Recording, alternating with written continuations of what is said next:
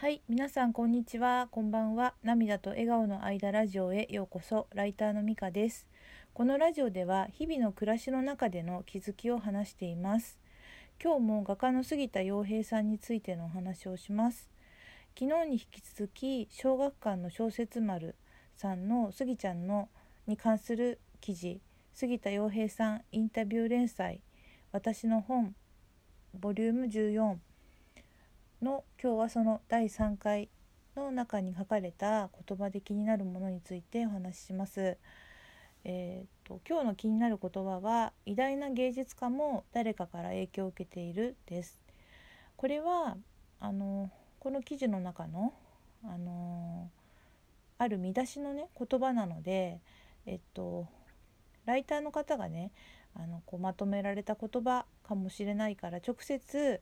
あのスギちゃんが言ったわけではないかもしれないんですけどよくこ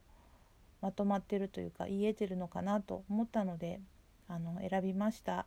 で内容について見ていきます。でこの小説丸さんの記事ではスギちゃんがねこれまで影響を受けた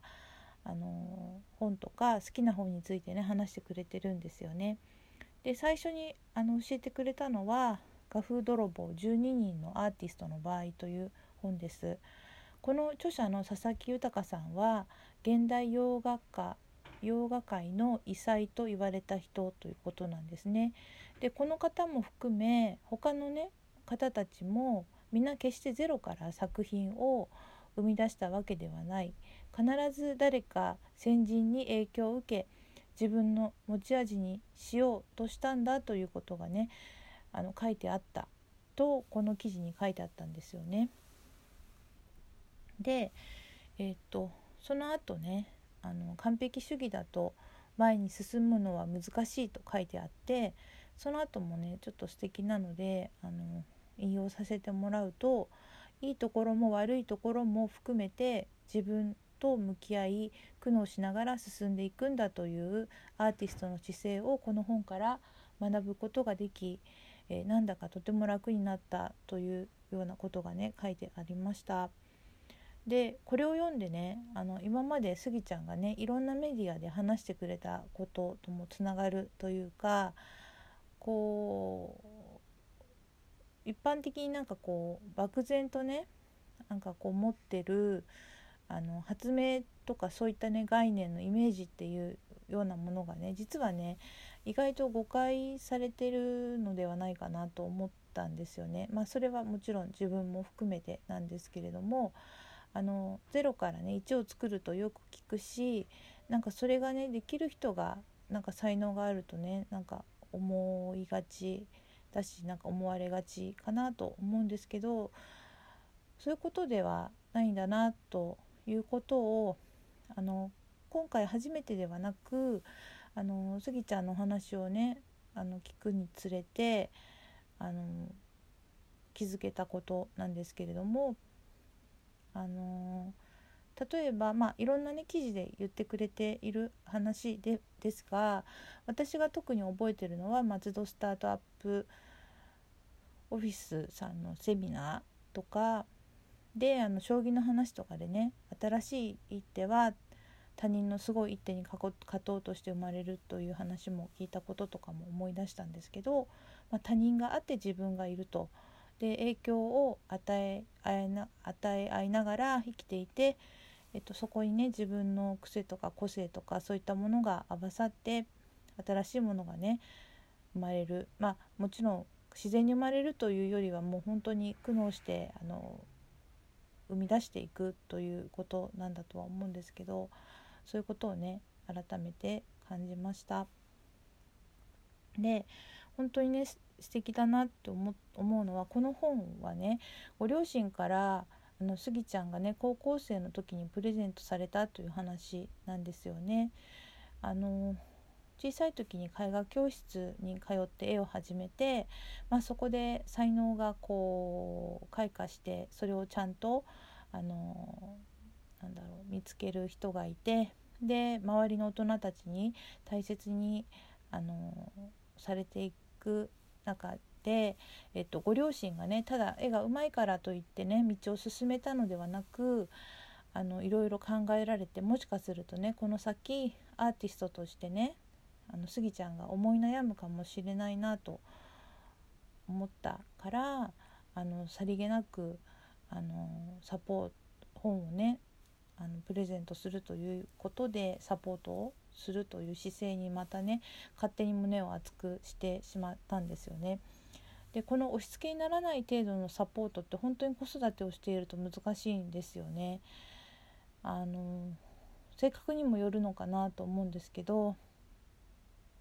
なんか自分のことを振り返ってみてもなんか例えば言葉で言うのは我慢できてもなんかエネルギーとかそういうなんかあの圧みたいなのを無意識にかけてしまったりとかすることもあるからすごくねあのその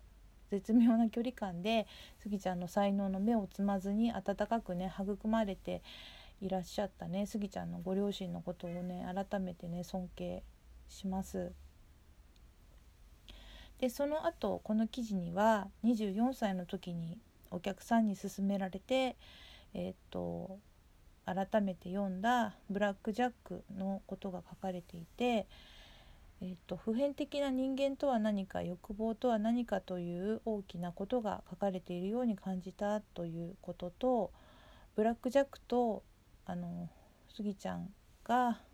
あのアウトサイダーという共通項があったかもしれないというようなねことが書いてあったんですよね。でさらに興味深いなって感じたのはあのスギちゃんのね当時のアート業界での特有の立ち位置やその一連の流れを見ていて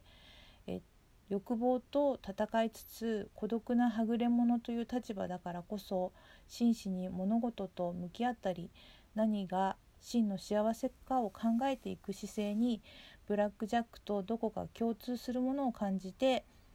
えーと、感じてと、まあ、ここまでちょっと引用させてもらいましたけれどもあのその本をね勧めてくれたのがお客さんでそれをね素直に受け止めるというかそこからいい影響を受けることができたスギちゃんのねあの開かれた心がねとてもいいなと思いました。で今度は最後にね好きな小説の話が書かれていて女性作家の、え自我の揺れや感情描写が好きということで、え山田恵美さんの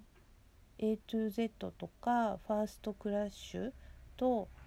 あと江国香織さんの東京タワーという本がね挙げられていたんですよね。で A to Z はとスギちゃんが25歳の時にお付き合いをしていた37歳の女性から借りた本ということなんですよね。